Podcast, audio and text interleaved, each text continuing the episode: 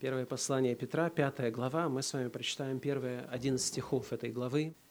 «Пастырей ваших умоляю я, сопастырь и свидетель страданий Христовых и соучастник в славе, которая должна открыться.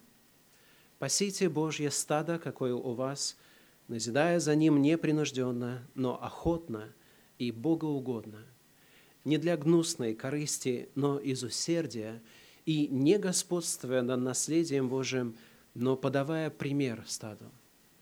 И когда явится пастырь и начальник, вы получите неувядающий венец славы. Также и младшие, повинуйтесь пастырям, все же, подчиняясь друг другу, облекитесь смиренномудрием, потому что Бог гордым противится, а смиренным дает благодать. Итак, смиритесь под крепкую руку Божию, да вознесет вас в свое время. Все заботы ваши возложите на Него, ибо Он печется о вас. Трезвитесь, бодрствуйте, потому что противник ваш, дьявол, ходит, как рыкающий лев, ища кого поглотить. Противостойте ему твердую веру, и зная, что такие же страдания случаются и с братьями вашими в мире. Бог же всякой благодати – призвавший нас в вечную славу свою во Христе Иисусе, сам по кратковременном страдании вашем да совершит вас, да утвердит, да укрепит, да соделает непоколебимыми. Ему слава и держава во веки веков. Аминь. Как любой пастор, я хочу, чтобы каждый член нашей церкви, и не только члены нашей церкви, но и все верующие, испытывали Божье благословение, испытывали до такой степени, чтобы люди окружающие задавали вам вопрос, а как можно жить так, как ты живешь? Так, чтобы эти благословения доставляли вам радость и не были для вас огорчением. Как любой пастор, я желаю этого вам, как, как отец, я желаю это своим детям. Но я знаю, что есть некоторые духовные законы, которые помогают нам или испытывать Божье благословение, или лишаться Божьих благословений. Мы знаем эти законы, мы много раз читали о них в Слове Божьем, но, к сожалению, не, не всегда мы исполняем то, что мы читаем. И сегодня мне хотелось бы напомнить нам еще об одном духовном законе, о котором сегодня уже упоминалось. Вячеслав Вячеславович читал из первого послания Петра, из пятой главы, о духовном законе, который работает – который или вызывает на нас Божье благословение, или лишает нас Божьих благословений. И не только это. Каждый из нас сотворен для определенной цели. Господь позволил нам прийти в этот мир, потому что у Него для каждого присутствующего здесь был план. У Него была цель. Вы не пришли в этот мир случайно. Вы не продукт желания родителей. Псалмопевец Давид говорит о том, что когда он еще находился в чреве матери, Господь видел его – и Господь имел план для него. Поэтому каждый пришел в этот мир, каждый христианин пришел в этот мир, потому что у Господа была цель, и у Господа был план. И вот то, о чем мы сегодня будем говорить, это та проблема, которая не только лишает нас благословений Божьих, но также и мешает нам выполнить наше предназначение, план, ради которого Господь позволил нам прийти в этот мир. Я помню, много лет тому назад я прочитал такое интересное выражение. Оно звучало так. Если ты всю жизнь борешься с искушениями, то ты побежден искушениями. Если ты все силы тратишь на искушение и не делаешь ничего другого, то тогда твоя жизнь прошла, прожита напрасно. Духовный закон, о котором мы будем говорить, звучит так. Бог гордым противится, а смиренным дает благодать. Очень часто мы не относимся серьезно к гордости не считаем это серьезным грехом. Есть что-то внутри каждого из нас, и это что-то или нечто иногда не позволяет нам делать то, что мы должны делать, и заставляет нас делать то, чего мы делать не должны. Это нечто не позволяет нам радоваться успеху других людей. Это нечто не позволяет нам просить прощения тогда, когда мы виноваты. Это нечто не позволяет нам извиняться тогда, когда мы виноваты на 5%, а другой виноват на 95%. Это нечто заставляет нас спорить и отстаивать свою точку зрения, тогда, когда всем очевидно, что мы не правы. Это нечто мешает нам признавать наши ошибки. сознаваться в наших слабостях. Это нечто мешает нам быть честными с самим собой, мешает нам быть честными с окружающими. Потому что мы всегда хотим производить впечатление на окружающих, что мы все знаем. Хотя мы не все знаем. Это то, что побуждает нас радоваться тогда, когда у других все плохо. Это то, что побуждает нас лгать о своем прошлом и настоящем. Потому что мы хотим произвести на людей впечатление. Это то, что побуждает вас к тому, чтобы ваше слово всегда было последним. Знаете такое выражение? Как я сказал, так и будет. Я помню, один пастор – в разговоре проговорился.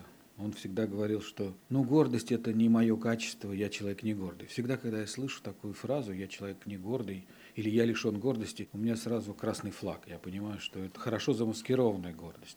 И вот как-то в разговоре он проговорился. Он сказал, даже когда я не прав, я все равно прав. И я понимаю, что это хорошо замаскированная гордость. Это то, что побуждает нас покупать вещи, которые нам не очень нужны, но мы покупаем их, чтобы произвести впечатление на людей, которым мы до лампочки. О чем я говорю? Я говорю о гордости. Бог гордым противится. Бог становится противником гордых людей. И те благословения, которые мы могли бы испытывать, потому что Бог желает на нас их излить, мы не получаем только потому, что Бог, видя нашу гордость, не дает нам того, что Он мог бы дать. Потому что Он знает, что если Он даст нам то, о чем мы просим, о чем мы молимся, о чем мечтаем, только возвысит нас в наших собственных глазах и только усилит нашу гордость. А гордость ведет к падению. Поэтому Бог не дает нам. И не только не дает нам того, что Он мог бы дать, и того, что Он хочет дать, но Он еще становится нашим противником. И, как я уже сказал, мы не в состоянии тогда выполнить то предназначение – и нашу миссию, ради которой мы пришли в этот мир. Я говорю о гордости, о гордости, которая заставляет нас совершать безумные с точки зрения здравого смысла поступки. И я хочу сказать, что это есть в каждом из нас. Ни один из вас, сидящих в этом зале, я включаю себя в это число, не может сказать, что у меня нет гордости. Она у вас проявляется явно, или вы ее хорошо маскируете. Никто не свободен от этого качества или от этого чувства. Мы все, мы все пленники, кто-то в большей, а кто-то в меньшей степени. Мы легко видим проявление гордости в других, но абсолютно не видим ее тогда, когда смотрим в зеркало. Одно мы не понимаем, что когда мы сами себя а, возвышаем, когда наша гордость заставляет нас возвышать себя в глазах других, в действительности в глазах других людей мы себя унижаем. И гордость мешает нам делать то, что мы должны делать. Извиняться тогда, когда это необходимо, и признавать, признавать свои ошибки тогда, когда это необходимо. Это такая странная эмоция или это такое странное чувство, знакомое каждому из нас, когда мы умом понимаем, что мы должны сделать. Но вот сил для того, чтобы сделать, нет. Это чувство, эта гордость шепчет нам, что ну, подожди, не торопись, ну, ну вот все само собой уладится. Хотя здравый смысл и наш интеллект подсказывают нам, что ну, это надо делать. И надо делать сейчас. Я хочу сказать, вот я сейчас наблюдаю за вами в зале, вот о чем я хочу посоветовать вам. Это проповедь для тебя, для тебя и для тебя. Это не для твоего соседа. Поэтому не надо никого локтями толкать и говорить, что это вот послушай, это для тебя. Это проповедь не для вашего соседа, это проповедь для каждого из вас конкретно. Я могу сказать, что много семей разрушилось, потому что кто-то кому-то не сказал «прости». Не хватило ума, не хватило интеллекта сказать «прости». «Прости, я виноват, я виновата». Так и ушли с этим чувством несокрушенной гордости. Я могу сказать, и вы это знаете, что огромное количество отношений было разрушено из-за нашего неумения признавать свои ошибки – еще одно хочу сказать. А нам гораздо легче обидеть человека, чем попросить у него прощения. И вы это знаете. Гордость внутри нас, и она обладает силой, и мы не в состоянии справиться с ней самостоятельно. И еще одно. Тогда, когда мы наполнены гордостью, тогда, когда она наполняет нас, то у нас уже не, не остается места для других. Тогда, когда гордость живет в вашем сердце, вы в это сердце не можете впустить другого человека. И не только другого человека. Когда гордость наполняет ваше сердце, вы не можете даже Господа впустить в ваше сердце. Потому что гордость имеет такое свойство, как закваска, всходить и расширяться и заполнять собой все. Она ослепляет нас. И она ослепляет до такой степени, что мы перестаем замечать, что Бог уже не живет в нашем сердце. Везде только наше «я». Давид хорошо понимал это, и в 9 псалме, в 25 стихе он говорит, «Над мнений своем нечестивый пренебрегает Господом, не взыщет. Во всех помыслах его нет Бога». И вот что я еще хочу сказать. Возможно, даже здесь есть люди, у которых и гордость, не их интеллект, а гордость. Гордость и только гордость отделяют их от Господа. Мы, я говорю о тех людях, которые ходят в церковь и, может быть, ходят годами – но не обратились к Христу с покаянием, с тем, чтобы Бог простил им их грехи. И они списывают это на свой интеллект. Ну, мне еще не все понятно, я еще не во всем убедился. И они пытаются доказывать, что вот именно интеллект мешает им сегодня принять Иисуса Христа. Хочу разочаровать вас. На самом деле не интеллект. На самом деле это ваша гордость, которая мешает вам согласиться с тем, что вы грешник, который нуждается в спасении. И я понимаю, что такое признание самому себе унижает вас в ваших собственных глазах, а вы не хотите быть униженными. Поэтому, когда вам говорят о покаянии, не интеллект, а гордость отвращают вас от Иисуса Христа. Вот что я хочу сказать вам. Вам дано знать тайны Царствия Божия. И призыв следовать за Иисусом – это на самом деле призыв отвергнуть себя, распять и похоронить свою гордость. И первый шаг к этому – это покаяние. И я дерзаю так говорить, потому что Иисус сказал, что наше величие, настоящее христианское величие, не в том, сколько людей нам служат, а в том, скольким людям мы служим. Хотите тест на гордость? А скольким людям вы служите? Я не имею в виду ваших близких родственников, я не имею в виду детей, жену или мужа. Но сколько людей за кругом вашей семьи, которым вы служите, которым вы делаете добро, не получая ничего взамен – которым делаете добро, и люди вас просто используют. Наша гордость мешает нам быть такими служителями, но Иисус Христос был таким. За ним ходили толпы народа, потому что они хотели чего-то от него. И я думаю, что были бы мы на его месте, мы бы давно прекратили такое служение, но Иисус Христос продолжал и продолжал и продолжал. Потому что Он пришел в этот мир не для того, чтобы Ему служили, а для того, чтобы самому послужить и отдать даже отдать свою жизнь для спасения многих. И если мы понимаем суть учения Иисуса Христа, то тогда служение становится для нас привилегией. Но всякий раз, когда мы служим другим, мы служим безвозмездно, не ожидая получить в ответ, это ущемляет нашу гордость. Поэтому так мало людей, которые искренне, честно и бескорыстно служат другим. Скольким людям вы служите? не учите, не читаете нотаций, не даете нравоучений, правильно я сказал по-русски? Не нравоучаете их, служите, помогаете, приходите на помощь тогда, когда нужно. Всегда готовы за них молиться, не, не получая благодарности, не получая ничего взамен. Кому? Христос говорит еще об одном духовном законе – о котором мы часто забываем. Мы знаем его, мы читали его, мы слышали о нем много раз, но почему-то не исполняем. Кто хочет быть больше в Царстве Небесном, здесь на земле должен быть всем слугой. А кто хочет быть первым, да будет всем рабом. Наше подражание Христу не в словах, не в том, как хорошо мы знаем Писание, а в том, как мы его исполняем. Наше подражание Христу не в том, что, чтобы нам служили, а в том, чтобы мы сами служили – Кому вы служите? Подлинное христианство, подлинное христианское величие не в том, чтобы себя возносить, а в том, чтобы угождать другим. И это воля Божья для нас, и в этом его план для нас. И мы выполняем свое предназначение, когда уподобляемся Иисусу Христу. И всякий раз, когда мы уподобляемся Иисусу Христу, наша гордость страдает. И всякий раз, когда мы выпускаем на волю нашу гордость, наше христианство страдает. Христос открыл нам тайну Царствия Божия. Кто хочет быть большим, Царстве Небесном. Служите на земле людям. И еще одно. Когда мы служим людям, Это лишает нашу гордость абсолютной силы, с которой она действует внутри нас. Иногда у нас нет сил прощать, иногда у нас нет сил просить прощения.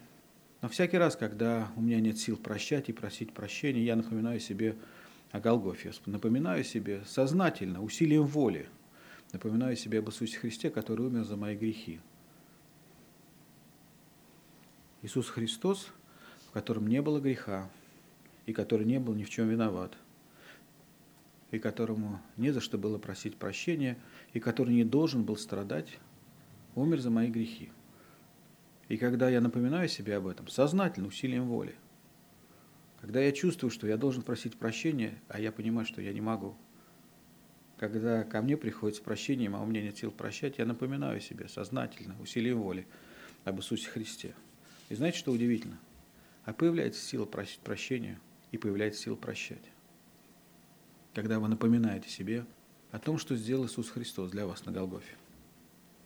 Еще об одном духовном законе хочу сказать. Иисус Христос всегда побуждает нас делать первый шаг. И я думаю, что это, это духовный закон. Потому что Он первым возлюбил нас, когда мы были еще грешниками. Мы ничем это, этой любви не заслуживали, но Он возлюбил нас, когда мы были еще грешниками. Он инициировал эту любовь. И в ответ на Его любовь мы Его полюбили. Поэтому Христос ожидает от своих последователей, что они тоже будут делать первый шаг. Когда нужно попросить прощения, даже если вы на 5% виноваты, а ваш оппонент можно так сказать о жене или о муже, ваш оппонент виноват на 95, Иисус Христос инициирует вас сделать первый шаг. Делайте первый шаг. Ваша гордость говорит вам, подожди, не торопись. Иисус Христос говорит, бери инициативу в свои руки. Если вы будете жить так, если вы будете поступать так, если вы будете исполнять заповеди Иисуса Христа, если вы будете жить, исполняя эти духовные законы, то вот что я вам хочу сказать. Это я могу вам гарантировать. Во-первых, ваша жизнь изменится. И, во-первых, своим поведением, своим послушанием Иисусу Христу вы измените жизнь людей вокруг вас. Вы научите своих близких просить прощения, если вы будете просить прощения первым. Вы покажете им в этом добрый пример, и они будут следовать вашему примеру, тогда, когда вы следуете примеру Иисуса Христа. Я знаю, это трудно сделать. Я знаю, трудно сделать первый шаг, когда ты чувствуешь, что ты виноват только на 5%, или, может быть, на 3%, или на 10%. Но когда я думаю об Иисусе Христе, о том, что Он совершил ради моего спасения на Голгофе, о том, как Он простил меня, то это дает мне силы прощать. Мы даже себе не представляем, какое важное место и какое большое место в нашей жизни занимает гордость. Если вы думаете, что вы не гордый человек – может быть, найдутся среди вас такие смельчаки, которые скажут, ну, я не гордый, у меня нет гордости. Я хочу вам предложить задать один вопрос. Как-нибудь, неожиданно, вопрос-сюрприз, неожиданно, в кругу близких людей, которые вас любят и которые говорят вам в глаза, честно говорят то, что они о вас думают. Так вот неожиданно где-нибудь задайте им вопрос. Слушай, а вот э, во мне проявляется каким-то образом гордость? И если вы увидите, что они начинают прятать глаза от вас или начинают смотреть друг на друга, только не на вас, то знайте, что у вас с этим серьезная проблема. Что у вас есть эта проблема. Это я говорю тем, которые думают о себе, что ну, я человек не гордый. И второй вопрос, который вы можете задать сами себе. А как эта гордость маскируется во мне? Потому что гордые люди – это не только те люди, которые, знаете, ведут себя так определенным образом, как там говорят, э, пальцы Веером, да? Я правильно сказал? Понятно? Вот, вот современный сленг, он... Я, когда еду в метро, я продолжаю, или в Москве еду где-нибудь, я продолжаю называть Тверскую улицу Горького, потому что я вот, понимаете, да? Для меня Китай-город – это не Китай-город, это площадь Нагина. Я человек прошлого поколения, поэтому вот этот вот сленг, который сегодня так, так активно присутствует в нашем языке, это не мой, не мой язык, поэтому я немножко в нем путаюсь. Итак, не всегда те, кто обладает там, скажем, властью или, или деньгами, или, скажем, силой какой-то. Не всегда эти люди являются самыми большими гордецами. Гордость хорошо маскируется, она, она прячется. Был такой эпизод в истории, наверное, все слышали такого философа, которого звали Сократ. Это был очень известный философ в Афинах, но в то время было несколько философских школ, и Сократ был не единственным, не единственным философом в те времена в Афинах. Был еще один философ, малоизвестный, но известный в узких кругах философских. Его звали Антисфен. Положил начало кинизму. Кинизм – это такое философское учение, это презрение к богатству, это ограничение своих потребностей в благах и в одежде, это упражнение тела и упражнение духа, стремление к независимости и к недостаточности. Но когда я говорю недостаточность, это человек, согласно этому учению, должен всегда испытывать недостаток в одежде, в пище, в средствах к существованию и так далее, и так далее. То есть, если он накрывается ночью одеялом, то должен быть недостаток. Ступни голые должны торчать из-под одеяла. Вот я серьезно говорю, это было их учение. Кинизм. И они гордились тем, что, ну как гордились, они, они не гордились так публично, да, но они все время пытались унизить тех, которые вот жили не так, как они. Однажды Сократ проходил по улице, а этот Тисфан, он сидел в пыли, накрытый каким-то рваным плащом, и когда он увидел идущего Сократа, он начал оскорблять его и говорить ему о том, что философ не должен быть богатым. И Сократ остановился, посмотрел на него, и в это время антисфен развернул полу своего плаща, и там была большая дыра, которая, в общем, вот эта вот философия недостаточности, плащ не должен быть целым, да? Сократ посмотрел на него и говорит, я вижу твою гордость сквозь, сквозь дыру твоего плаща. Для того, чтобы быть гордым, не обязательно быть богатым и успешным. Можно быть э, неудачником и быть гордым, можно быть бедным и быть гордым, можно быть необразованным, быть гордым, и список можно продолжать. Успех в делах не всегда идет рука об руку с гордостью. Есть хорошо замаскированные гордецы, которые выставляют на показ дыры своего плаща. Но есть, наверное, три цели, к которым люди этого мира сегодня активно стремятся, и когда они достигают этих целей в той или иной степени, это добавляет им гордости – цели, к которым сегодня стремится каждый человек, живущий вокруг нас, и я думаю, что многие христиане увлечены этим, это власть, это почет, и это деньги. Поэтому сначала, если, если правильно выстроить эту иерархическую лестницу или там связь, то, скорее всего, самое первое, к чему люди стремятся, это деньги. Потом, когда они достигли какого-то финансового благополучия, им хочется обрасти каким-то имуществом, когда они обросли, им хочется, чтобы их заслуги признали, чтобы люди, встречаясь с ними, понимали, что это не просто так и не случайно, что это вот особый человек идет по улице, это не такой человек, а это вот такой человек. Поэтому три цели, к которым сегодня люди стремятся. И надо сказать, что всякий раз, когда человек достигает какого-то успеха в одном из трех, в двух из трех или в трех из трех, то это способствует возрастанию гордости э, в таком человеке. Как я уже сказал, гордость есть э, в каждом из нас. И это она делает нас противниками, противниками Богу, это она лишает нас многих Божьих благословений, если мы позволяем гордости руководить нашей жизнью. Я не говорю о том, что мы сможем до конца искоренить гордость в себе или похоронить ее, или распять, но такую знаменитую фразу, что я из себя раба выдавливаю каждый день. Я думаю, что наша задача, как христиан, из себя гордость выдавливать каждый день и бороться с этим, потому что если мы с этим не боремся, если мы побеждаем свою гордость, если мы не смиряемся, если мы не служим другим, смиряя себя, то таким образом мы лишаемся Божьих благословений – и становимся неспособными выполнить наше предназначение.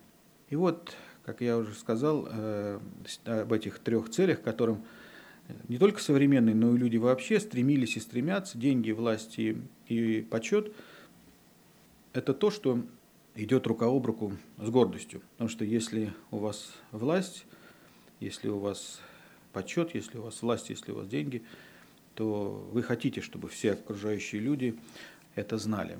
Я замечал такую интересную вещь. Мне приходится общаться с людьми во власти и с людьми, у которых есть большие деньги. Их отличает удивительное качество. В любой компании, с кем бы они ни разговаривали, они всегда правы. И еще одно. Если у них есть власть, если у них есть деньги, они знают все. Даже если они ничего не знают, они все равно все знают. Поэтому разговаривая с ними, очень сложно разговаривать. Они знают все. И еще одно. Их невозможно ничему научить. Какой бы специалист им ни говорил, они считают, что они знают все, и то, что ты говоришь, это чепуха, но они знают все. Вот это люди, которые богаты как бы сами собой. Да? Это люди, которые богаты материально, и которые богаты сами собой, все остальное не нужно. Наверное, о таких людях сказал Иисус Христос, что трудно богатому войти в Царствие Небесное. А, легче верблюду пройти через угольное ухо, ушко, чем богатому войти в Царство Небесное. Вот на эту, на, это, на эту фразу Иисуса Христа легче богатому войти в Царствие легче верблюду пройти через игольное ухо, чем богатому войти в Царство Небесное. Я слышал много проповедей, и разные толкования на этот счет существуют. Ну, самое распространенное, которое я слышал, о том, что в Иерусалиме во времена Иисуса Христа существовали какие-то ворота, через которые верблюд мог пройти, если с него снять поклажу, вот только протиснуться. Поэтому богатый может войти, но при условии, что он оставит богатство. Ну, те, кто придерживается этой теории, я хочу вас разочаровать, во времена Иисуса Христа в Иерусалиме не существовало таких ворот, это неправда. Это выдумка человеческая, поэтому это неправильное толкование, хотя распространенное в определенных кругах. Есть второе толкование. Вот это слово «верблюд» в еврейском было созвучно слову, которое переводилось на русский язык как «толстая нить» или «канат». Поэтому вот как невозможно вдеть канат в игольное ухо, так невозможно богатому войти в Царствие Небесное. Это такое тоже очень, я бы сказал, некорректное толкование. На мой взгляд, Иисус Христос вот в той ситуации, когда Он говорил о том, что невозможно богатому войти в Царство Небесное, легче верблюду войти, э, пройти через угольный ухо, он, он просто перефразировал персидскую пословицу, которая в те времена была очень популярна. Когда э, персы спорили между собой, и, и один другому говорил, что ну, это невозможно сделать, это невозможно никак сделать, то он говорил, что легче слону пройти через угольное ухо. То есть, другими словами, всякий, кто был знаком с этой культурой, понимал, что он говорит о невозможности того, что выполнить то, о чем они говорили. В Иудее не было слонов, но были верблюды, говорит о том, что легче верблюду пройти через игольное ухо. Другими словами, богатый в Царствие Небесное войти не может. Ученики тогда спросили, а кто же тогда может спастись? Он говорит, человек, надеющийся на богатство, не может войти в Царствие Небесное. О чем я говорю? О том, что люди, которые достигли власти, положения в обществе, может быть, большой власти или небольшой власти, может быть, большого успеха или небольшого успеха, больших денег или не очень больших денег, но которые чувствуют, что в этом их сила, они почему-то думают, что у них есть какие-то особые права. И уж если Христос придет, то они должны в Царстве Небесном оказаться в первую очередь, потому что вот они вот такие особенные. Или, может быть, потому что они могут жертвовать в церковь больше, чем другие. Поэтому для них есть особые привилегии. И Христос говорит, нет, ребята, для вас, которые надеются на свое богатство, на свои таланты, на свой ум, невозможно войти в Царство Небесное, потому что вход в Царство Небесное обеспечивается только покаянием, раскаянием в своих грехах и верой в Иисуса Христа. Итак, послушайте, какое слово скажу. Автоматически, автоматически, по мере того, как увеличивается ваше ВПД, увеличивается ваша гордость. ВПД – это власть, почет и деньги. Не КПД, а ВПД. Власть, почет и деньги. Увеличивается ваша гордость автоматически. Вот хотите вы или не хотите, вот это вас начинает возрастать. Вы сами не заметите, то чем, чем успешнее вы будете, тем больше у вас будет проявляться гордость. Если вы не научитесь каждый день из себя ее выдавливать. История, которая, на которую я хочу обратить ваше внимание, записана в Ветхом Завете, и вы все ее прекрасно знаете, поэтому я буду очень так конспективно ее пересказывать, и я думаю, что те пробелы, которые вот будут в моем пересказе, вы будете заполнять, потому что вы историю знаете. Я буду говорить о книге пророка Даниила. Это не, не просто история Даниила, это история вавилонских царей. Поэтому меня интересует сегодня история царя Навуходоносора, который правил Вавилоном, и то, о чем мы будем говорить, происходило приблизительно в 605 году до нашей эры, до Рождества Христова. В это время армия Новохудоносора оккупировала Иудею, большую часть Иудеи, часть все-таки осталась пока еще свободной, позже они ее завоюют, но в 605 году они оккупировали большую часть Иудеи, захватили Иерусалим, разграбили храм, и часть иудеев увели с собой вавилонский плен. И среди пленных иудеев были молодые люди, подростки тогда еще совсем молодые, мальчики по 12, по 13 лет, и среди этих мальчиков один из был мальчик, которого звали Даниил. Царь Навуходоносор был умным царем. Он собирал вокруг себя красивых и умных молодых людей. Он старался, чтобы они приняли эту вавилонскую культуру. Он воспитывал их, э, давал им лучшее образование. Он воспитывал их в лучших традициях Вавилонского царства. Эти люди впоследствии становились царедворцами, его верными телохранителями, управленцами и так далее. И вот среди этих людей, которых царь отобрал э, и привел в плен, э, был Даниил, Э, который был испытан сначала, и через некоторое время он стал одним из тех людей, которые вот в группе других людей служили царю. Не только Даниил, с ним были еще три товарища, о которых мы знаем, их имена Сидрах, Месах и как там третий? Вот видите, вы читали. Я просто хочу проверить. Авдинага. Вот, там была Авдинага. Их было четверо. Время шло, и однажды Навуходоносору приснился сон. И Навуходоносор этот сон очень встревожил, он проснулся. Знаете, как бывает иногда, когда ты спишь, и вдруг какой-то тревожный сон снится, и ты просыпаешься, и сердце бьется, и, в общем, как-то ты чувствуешь себя некомфортно. Я думаю, что сон был настолько впечатлительный для Навуходоносора, что он вскочил с кровати, и первое, что он сделал, он позвал своих тайноведов и волхвов, созвал всех, и сказал, приходите, я хочу, чтобы вы мне объяснили, что мне ночью приснилось. Он сел, скорее всего, на своем троне, эти волхвы, тайноведы и мудрецы стояли перед ним, и он им задал вопрос. Если кто-то из вас сейчас объяснит мне значение сна, который я видел, я сделаю его вторым человеком в царстве, может быть, третьим. Окажу ему весь почет, который только я могу оказать. И они сказали, конечно, царь, нет проблем, объясним. Расскажи нам сон. Он сказал, не-не-не-не-не. Я знаю ваши уловки. Вы сейчас мне такого здесь наплетете, что тут потом не разберешься. Вы мне скажите, что я видел во сне. Они говорят, царь, ну ты требуешь каких-то непонятных решений. Мы можем объяснить значение сна, мы не можем рассказать, что ты видел во сне. Потому что то, что ты видел во сне, знает только Бог. А мы-то тебе объяснить этого не можем. Ты нам скажи сон. Он сказал, нет, нет, нет. Если не объясните значение сна, я вас изрублю в капусту. И он дает указание своему начальнику телохранителей, чтобы он уничтожил всех волхвов и мудрецов, потому что они обманщики. Вот я иногда там включаю телевизор, новости посмотреть, и вижу астрологов. И начинаю слышать эти бредни, что Венера в Скорпионе, а Марс там, я не знаю, в чем еще, и поэтому, и так далее. И вот они несут вот такое. И царь понял, что они, эти вот волхвы, они просто на самом деле, как говорят э, простым языком народом, запудривают мозги. Да? И он им не позволяет этого делать. Он говорит, или вы мне значение сна сейчас объясните, но я вам сон не открою, или вас просто уничтожат. И надо сказать, что Вавилонская империя – это было достаточно большое царство. И царь дает указание по всему своему царству собрать всех мудрецов волхвов. И если вы мне не ответите на мой вопрос, мы вас уничтожим. Начинается какая-то суета, беготня, волхвы начинают прятаться, бегать куда-нибудь по, по всяким тайным комнатам и углам, искать, куда забиться, под какой бы плинтус залезть. Телохранители их оттуда вытаскивают. Даниил видит такое. А у Даниила были неплохие отношения с начальником телохранителя. Он приходит к нему и говорит, слушай, что происходит? А он говорит, а вот мы тут с вами разбираемся. А он говорит, ну если, если я нашел благоволение в твоих глазах, если ты мне позволишь, а у них, наверное, были очень хорошие отношения, дай мне один день, и я приду и отвечу царю на тот вопрос, который он задал. И вы знаете, Господь так вот сердце этого телохранителя расположил, что он сказал, хорошо, нет проблем, один день даю. Данил собирает своих трех друзей, Сидраха, Мисаха и как там третий? Хорошо. Это чтобы вас держать проснувшимися, Авдинага. Значит, собирается втроем, они начинают молиться, потому что они тоже понимают, что они не, они, они не сумеют разгадать, что царь видел ночью во сне. Только Господь им может открыть. Они молятся. И Господь в сновидении открывает Даниилу то, что царь видел во сне. Он идет к царю, к Навуходоносору.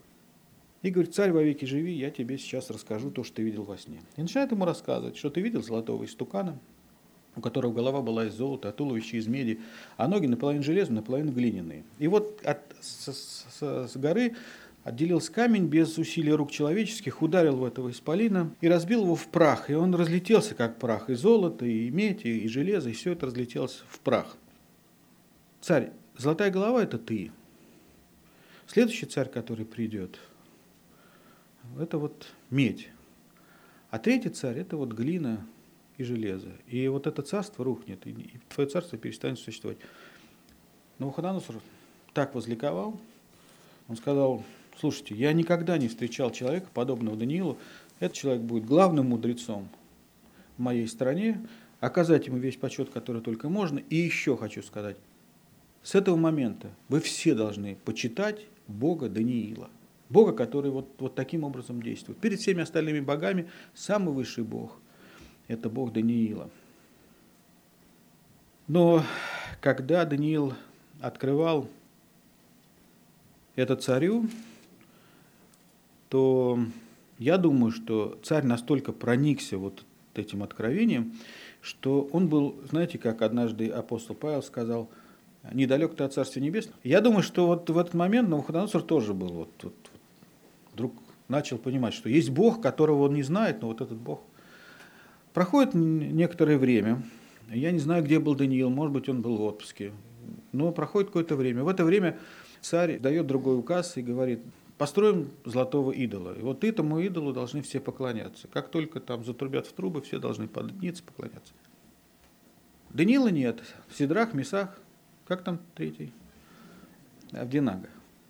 Они заявляют, а мы не будем поклоняться, потому что мы Богу нашему поклоняемся, Богу Авраама, Исаака и Иакова. Мы другим богам не кланяемся. Добрые люди доложили об этом царю. Естественно, их э, арестовали. И надо казнить, но сделать так, чтобы эта казнь была показательной, чтобы другим неповадно было.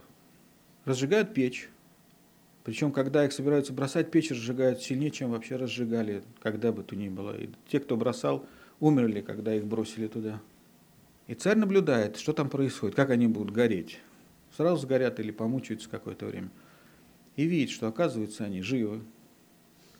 И ходят там вчетвером. Бросали троих, а ходят четвером. Это может быть отдельная тема проповеди. Вот. Э, он вызывает их оттуда. На них даже запаха огня нет.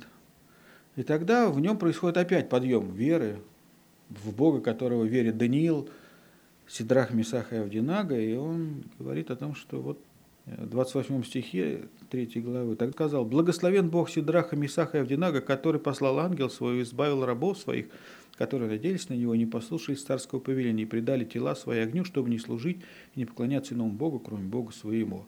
От меня дается повеление, чтобы из всякого народа, племени языка, кто произнесет хулу, слышите, какое слово? Кто оскорбит словами? Бога, Сидраха, Месаха и Авдинага будет изрублен в куски, и дом его обращен в развалины, ибо нет иного Бога, который мог бы так спасать. Ну, это прям какой-то наш брат Баптист говорит такие слова. Ну, действительно, потому что мы читаем и понимаем, что так вот человек может сказать, в котором действительно Дух Божий. Да? И вот Дух Божий действует. И вот мы видим, что вера Навуходоносора, она такая вот, больше и меньше. Она падает, поднимается, она усиливается, она ослабевает. Прошло еще некоторое время, прошло 25 лет. И спустя, вот после этих событий, о которых мы сейчас говорили, и спустя 25 лет Навуходоносор видит другой сон. Он видит сон о том, что вот есть большое дерево, в этом дереве укрываются птицы. Он говорит об этом в 4 главе книги Даниила от первого лица. И он видит это дерево, высота его достигает неба, и видно его от, от края земли, и листья на нем прекрасные, и плоды прекрасные, и птицы на нем укрываются. И видел он, что вот вышел кто-то подобный Богу, бодрствующий святой, и воскликнул громко и сказал, срубите это дерево, так, чтобы плоды все осыпались. И приказал сковать его на период времени медными и железными оковами. Царь говорит, Даниил, ты можешь мне растолковать этот сон? Потому что я не могу понять, что это значит, но я верю, что ты можешь, потому что Дух Святого Бога в тебе. Открой мне значение этого сна. И когда он говорил с Даниилом, он произнес удивительную фразу – Он сказал такую фразу, и это было откровение Божие для Навуходоносора, 14 стих 4 главы. Повелением бодрствующего это определено по приговору святых назначен, дабы знали живущие, что Всевышний, слушайте внимательно, что Всевышний владычествует над царством человеческим и дает его кому хочет. И поставляет над ним уничиженного между людьми. Фраза, на которую я хочу обратить внимание, которую я хочу, чтобы вы запомнили и унесли ее с собой домой. Повторяли ее так, чтобы она была для вас ободрением и поддержкой. Всевышний владычествует над царством человеческим и дает его тому, кому хочет. Сказал Навуходоносор. После этого Даниил начинает объяснять ему, начинает объяснять ему значение этого сна и говорит, царь, «А, лучше бы этот сон врагам твоим, если можно, я не буду тебе объяснять. Царь говорит, объясняй, ничего не будет. Начинает объяснять его и говорит, что царь, пройдет какое-то время, и ты будешь срублен. Я не знаю, сколько времени пройдет, но ты будешь срублен, и ты будешь как, как животное, питаться травой, э, жить как животное. И пройдет над тобой семь времен. Вот. И тогда ты опять вернешься вот в свое состояние, станешь нормальным человеком. Я всегда, когда я читал этот отрывок, я думал, что ну, это аллегорически. Я думаю, что когда Даниил рассказал это все, первая реакция на Навуходоносора была такая. Даниил, это аллегория, что ли? Иносказательно ты имеешь в виду, что такое со мной будет? Даниил говорит, не-не-не, буквально. Всякий раз, когда читал, я понимал, что, ну, наверное, ну как, как такое может быть? Иносказательно, наверное, все-таки. А сейчас я удивлю присутствующих здесь докторов своими знаниями. Я покопался в интернете и наткнулся, что есть, оказывается, такая ликантропия клиническая, психическое расстройство, когда человек воображает себя животным и ведет себя как животное. И это действительно психическое заболевание. И надо сказать, что лет 10 тому назад в Великобритании был случай, когда человек вообразил себя коровой, и он находился в лечебнице, и каждое утро его выпускали на траву перед, перед лечебницей. Он там пасся, ел траву, вел себя как корова. А вечером его загоняли обратно. Вообще слово ликантропия произошло от слова уподобляющееся волкам с греческого языка. И вы знаете, вот э, такая, такая ну, вот во всей этой литературе фэнтези и так далее – есть такая вот история о вампирах, которые превращаются в волков и так далее. Это вот из этой области, что некоторые люди способны воображать себя волками. И даже у нас в России есть такие люди, один человек свидетельствовал о том, что наступает что-то такое с его психикой, когда он смотрит в зеркало, перестает себя узнавать, и ему кажется, что у него зубы начинают расти, шерсть отрастает, и выражение лица меняется. Ну, во всяком случае, это действительно такое состояние. Это это удивительный показатель того, как работают, работают духовные законы. Год прошел после этого разговора Даниила с Навуходоносором. Навуходоносор забыл уже о том, что когда-то он вот так вот к Богу относился и почитал его. Он ходит по крыше своего дворца, наблюдает весь этот прекрасный Вавилон, который раскинулся перед ним. Вавилон был тогда самым большим, самым величественным городом все царства были сосредоточены в его руках, все известные царства, потому что его армия захватила все известные территории. И он ходит по крыше своего дворца, смотрит сверху вниз и говорит о том, что вот это вот моя рука все это сделала, это я вот все, это мой ум, это мой талант, это мои способности. Власть, которую я имею, это потому что я. Сила, которая у меня в руках, это потому что я. Почет, который, это потому что мои таланты. И богатство, которое у меня есть, ну, конечно, что тут и говорить, это все я. И он еще не закончил это говорить, еще речь его была в его устах. Как раздался голос неба, который сказал ему, ну, Ходоносор, царство твое отошло от тебя. И он был отлучен от людей. И семь времен провел, как животное. И у него отросли когти, как у птицы. И он покрылся шерстью. И он ел траву, как вол и он вел себя как человек больной ликантропией клинической. Семь времен, я не знаю, семь дней, семь, семь месяцев, я предполагаю, семь лет. Вот такая удивительная история. Потом, по окончании тех дней я, Навуходоносор, возвел глаза мои к небу, разум мой возвратился ко мне и благословил Всевышнего, и восхвалил и прославил пресносущего, которого владычество – владычество вечное, и которого царство в роды и роды. И все живущие на земле ничего не значат, по воле своей он действует как в небесном воинстве, так и у живущих на земле. И нет никого, кто мог бы противиться руке его и сказать ему, что ты сделал. В то время возвратился ко мне разум мой, к славе царства моего возвратился ко мне – сановитость и прежний вид мой, тогда взыскали меня советники мои, вельможи мои, восстановлены на царство мое, и величие мое более возвысилось. Ныне я, Новохудоносор, славлю, превозношу и величаю Царя Небесного, которого все дела истинные и пути праведны, который силен смирить ходящих гордо. он говорит о Всевышнем, который владычествует над царствами человеческими и дает их кому хочет. Он говорит о Всевышнем, который владычествует над царствами человеческими и дает их кому хочет. Со, времени этих событий прошло 40 лет. Но Навуходоносор умер. Влияние Вавилона начало ослабевать. Вавилон уже не был мировой, мировой державой. К этому времени стало возвышаться Мидо-Персидское царство. Царь Кир – Кир Великий стал царем этого царства, и он был очень искусным полководцем, и его не зря звали Великим. Когда его называют в Библии Дарий, то Дарий – это не имя, точно так же, как Христос не фамилия. Дарий – это, это почетное звание.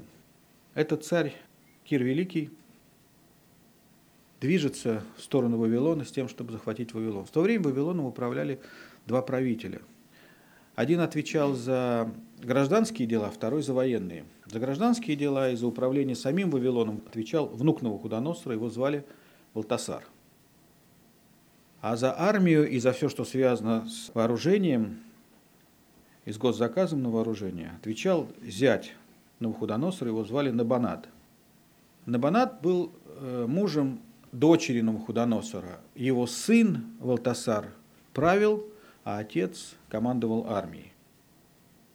И вот э, к тому времени армия Набанада уже проиграла все сражения, которые можно было проиграть, и откатывалась в сторону Вавилона. Армия Кира Великого практически окружила город. Но Волтасар как-то мало об этом беспокоился, потому что, во-первых, он не успевал следить за развитием событий, как это все быстро развивалось, а второе, он был абсолютно уверен в том, что Вавилон не приступит.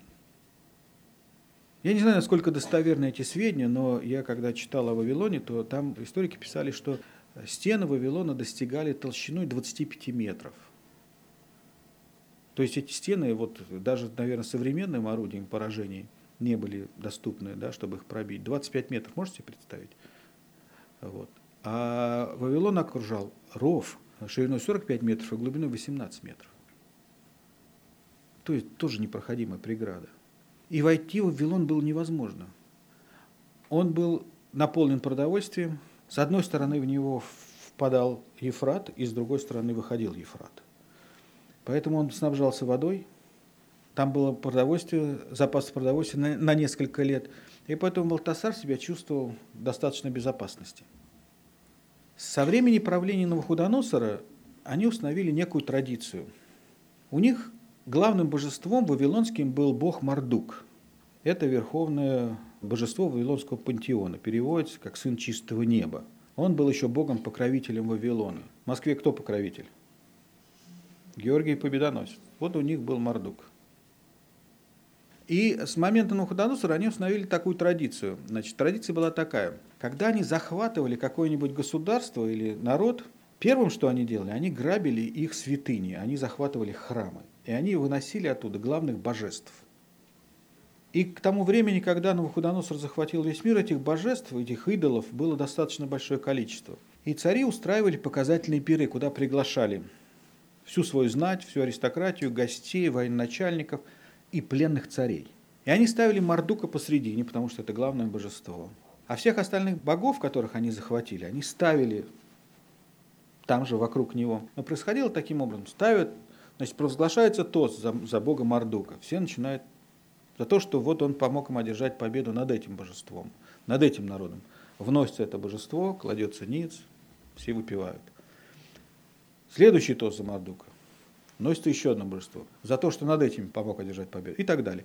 И вот они укладывали их или там выставляли этих, этих идолов вокруг Мардука. Царь Валтасар решил устроить грандиозный пир несмотря на то, что войско персов и медян окружило город, мы празднуем. Мы празднуем, мы устраиваем пир. Мы празднуем. И надо сказать, что собралось достаточно большое количество народа, и вот начинается само торжество. Начинает тост первый, вносится одно божество, кладется ниц, выпили, второе, третье, четвертое. И вот эти пленные цари, которые сидели, они должны были испытывать ну, чувство унижения, что доставляло еще большую радость Валтасару. Да? Наоборот, его чувство гордости, оно усиливалось. Наступает время евреев. Единственная проблема с евреями была, знаете, какая? Когда они захватили Иерусалим и ворвались в храм, они не нашли изображение Бога. Согласно закону Моисея, Бога нельзя было изображать. Поэтому от раздражения они захватили золотые сосуды, которые были в храме. И вот можете представить такую картину. Выпили за одного Бога, положили его, второго, третьего, четвертого. Давайте за еврейского. Объявляет тост. Балтасар объявляет этот тост, вносит золотые сосуды, которые взяли из храма, и вдруг все замолкают. И челюсти у всех отвисают, и все смотрят на Валтасара с остекленевшими глазами. Еще не такие пьяные, но уже и не такие трезвые, и выражение такое на лицах Валтасар не может понять, что случилось. И они смотрят, и он следит за их взглядом, они смотрят куда-то ему за спину, он поворачивается и видит стену за своей спиной и палец, который пишет. И такой ужас напал на Валтасара, что он попытался что-то сказать, и знаете, как бывает во сне, когда ты хочешь закричать и не можешь, да? Он кричит, а у него какой-то сип из горла. И у него колено стало биться, а колено, так он испугался – и в конце концов он закричал, в конце концов прокричался, прочистил горло, приказал позвать всех своих тайноведов, мудрецов и волхвов и сказал, что это такое? Что это за письмена? И когда они собрались, он потребовал, чтобы они ему объяснили, и никто не мог объяснить. И тогда царица, и вот здесь у меня вопрос, что за царица? Это могла быть жена Навуходоносора, которая еще была жива. Потому что Навуходоносор, несмотря на то, что умер 40 лет назад, мог жениться на молоденькой. Да? Она могла еще быть жива. Или это была дочь Навуходоносора. Но даже если это была жена Валтасара, молодая женщина, то я хочу сказать, что вот история того, что происходило с Навуходоносором, вот все эти события, это была летопись царей. И каждый новый царь, который всходил на престол, он изучал эту летопись. Все это было известно, что происходило с Навуходоносором. Поэтому эта женщина говорит – я знаю одного человека, который может ответить. Позовите Даниила. В нем Дух Божий, он может вам ответить, что здесь написано. Даниила позвали, он вошел. Даниилу к тому времени было уже, наверное, за 70. Он вошел и сказал, это рука Божья, она послана от Него. И я знаю, что здесь написано. Дух Божий открыл мне то, что здесь написано. Хочу сказать тебе, Валтасар, о, о твоем деде Навуходоносоре. И он начинает ему рассказывать, что Бог даровал твоему отцу Навуходоносору царство, величие, честь и славу. Бог даровал. И когда его сердце надмилось, и он был свержен с царского престола, лишен славы своей, отлучен был от сынов человеческих, и когда его сердце уподобилось звериному, он понял одно, что Бог поставляет на царство, кого он хочет. И Бог дает человеку то, что он хочет. Богатство, славу и силу. Бог дает. Твой дед Навуходоносор это понял. 22 стих 5 главы. Слушайте, какое слово. И ты, сын его, Валтасар, внук, не смирил сердце твоего. Слушайте, что я скажу. Что здесь написано. Хотя знал это. Он знал, что происходило с Навуходоносором. На него не подействовал. Но ты вознесся против Господа, и сосуды дома его принесли к тебе, и ты, вельможи, и жены твои наложества, и пили из них вино, и ты славил богов серебряных, золотых, медных, железных, деревянных, каменных, которых не, ви, не видят, не слышат, не разумеют, и в руке которого дыхание твое, и которого все пути твои ты не прославил. За это послана кисть руки, и начертано Писание. И вот что написано. Мэни, мэни, текел, парсин. И он говорит, вот что значит эти слова. Вот значение слов. Мени – это значит исчистил Бог царство твое и положил ему конец. Знаете, иногда, когда мы встречаемся людей, которые раздуваются от гордости, от э, большой любви к самим себе или от большого уважения к самим себе, так и подмывает сказать «мени». Серьезно. Знаете, когда разговариваешь с такими людьми, хочется иногда в середине разговора сказать, а ты знаешь, что ты умрешь? Я не, не, нет, в хорошем смысле слова. Если ты будешь продолжать в таком духе, ты сейчас умрешь. Нет, не так. Просто риторически. Вот так и хочется сказать. Ты понимаешь, что есть две даты в твоей, в твоей жизни, которые тебе не подвластны. Дата рождения и дата смерти. Ты можешь гордиться своим, своими достижениями, уважениями, которые к тебе испытывают люди, властью или деньгами, но есть то, над чем ты не, не, не властен. Ты знаешь, что твои дни сочтены? И не тебе решать, когда ты уйдешь с этой земли. Они твоей жизни в руках всемогущего Бога. И для неверующего это неприятная новость. Для верующего приятная, для неверующего неприятная. Человек, который получает от Бога в распоряжение власть, славу, богатство. И по мере возрастания этих трех элементов возрастает его гордость, рано или поздно в жизни такого человека появляется или брат, или сестра, неважно, или пишущий перст, который говорит, напоминаю тебе о том, что ты только временное существо на этой земле. И все, чем ты обладаешь, тебе не принадлежит. Это временно. И дальше Даниил говорит Текел. Я объясню тебе значение этого слова. Ты взвешен на весах. Это означает, а что ты подотчетен. Не думай, что все, что ты имеешь, ты можешь этим распоряжаться и действовать так, как ты хочешь. Настанет день, когда придется давать отчет, как ты распоряжался тем, что Господь доверил тебе, как ты распоряжался своими дарами и талантами, на что ты потратил свою жизнь, и как в этой жизни ты относился к другим. Ты пришел в этот мир по предопределению Божьему и в соответствии с его волей, и в соответствии с его планом. Выполнил ли ты свою и его миссию? Или ты разбазарил свою жизнь? Сколько ты весишь? Тебе предстоит дать отчет. И дальше он говорит слово «перец». Перец, он говорит, царство твое разделится. Оно отнимется от тебя. Власть, почет и богат отобраны у тебя сегодня. И здесь я хочу на секунду остановиться. Вы знаете, что мы с вами живем в такой временной плоскости. И вот мы с вами кусо... находимся в каком-то кусочке пазла временного. Понятное слово пазл? Все знают, да?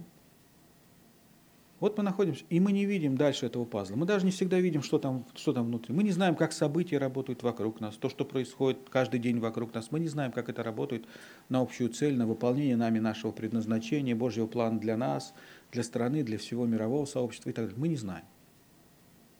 Но вот есть здесь интересный момент – то, о чем мы сейчас говорим, который позволяет нам все-таки еще раз на основании каких-то интересных фактов убедиться в том, что действительно все, что Бог не делает, Он делает ради нашего блага. И удивительным образом Он умеет сочетать вот эти куски пазла так, чтобы складывалась та картина, которую Он задумал создать. Недаром Кира Великого называли великим. За неделю до того, как случился этот пир, за неделю до того, как э, случились события, о которых я говорю, Кир Великий на, на подступе к Вавилону, понимая, что эту крепость вот так вот с налету не взять, даже после долгой осады не взять, он просто истощит свои ресурсы и погубит свое войско. Кир Великий, потому он и был великим, он додумался вот до чего. Он перегородил реку Ефрат. Он засыпал ее. Он выстроил плотину. И первое время вавилоняне даже не замечали, что уровень воды в реке с каждым днем все ниже и ниже и ниже. И вот как это сработало. В тот самый день, в ту самую ночь, когда Волтасар праздновал пир, уровень воды в Ефрате упал до минимума. И тогда, когда Волтасар приказал внести вот эти вот сосуды Дома Божьего и праздновать победу над Богом Израиля, в это самое время армия Мида персов с двух сторон по еще не высохшему руслу реки Ефрат просачивалась в Вавилон. Тогда, когда рука писала на стене, ты взвешен на весах, найден очень легким. Царство твое отобрано от тебя. В это время Мида персы окружали уже дворец Валтасара. Не город, а дворец. И в эту ночь, мы знаем, Валтасар был убит. Я понимаю из этой истории одну, на мой взгляд, важную истину. Нам иногда кажется, что все, что мы имеем, это наше – наши заслуги, наши таланты, наши способности, мои руки и мой ум. И мы забываем о важном духовном законе, что Всевышний владычествует над царствами человеческими и дает их кому хочет. Всевышний владычествует над моей жизнью, и дни жизни моей жизни в его руке. Если ваши мечты о положении в обществе, о власти, о богатстве, о почете, знайте, что это в руках всемогущего Бога. И Он дает все это тому, кому Он хочет дать. И те, кому это дано, подотчетны Ему. Ибо кому много дано, с того много и спросится. Каждому из нас определена определенная доля ответственности для управления тем, что нам доверено, и тем, над чем мы не будем властвовать вечно. Всякий раз, когда вы смотрите в зеркало, и вы так себе нравитесь, и вам нравится то, что вы там видите, напоминайте себе, что все, что у вас есть, и даже вы сами, все это временно. Вы только распоряжаетесь тем, что вам не принадлежит, и вы подотчетные. Это помогает мне. Это поможет и вам жить так, чтобы то, чем вы обладаете, не обладало вами. И все, чем вы обладаете, дано вам в соответствии с Божьей волей и с Его планом для Его славы. Если вы проявите Ему верность в том, что Он вам доверил, ожидайте, что Бог даст вам больше и больше и больше. Верный в малом над многим будет поставлен. Но от одной ошибки хочу вас предостеречь. Никогда не позволяйте чувствовать себя хозяином того, что вам принадлежит. Никогда не позволяйте гордости руководить вами. Боритесь с ней, выдавливайте ее по капле каждый день. И напоминайте себе, что Ему, Господу, принадлежит все на небе и на земле. И то, что Он доверил вам, Он доверил вам на короткое время для нашего земного странствования. Помолимся. Господь, мы благодарим Тебя за это время, которое мы могли провести вместе, поклоняясь Тебе и славя Тебя, изучая Слово Твое. И все, о чем я в немощи моей проповедовал, дополни Духом Святым и скажи каждому сердцу гораздо больше, чем я мог сказать в немощи моей. Молю Тебя об этом во имя Иисуса Христа. Аминь.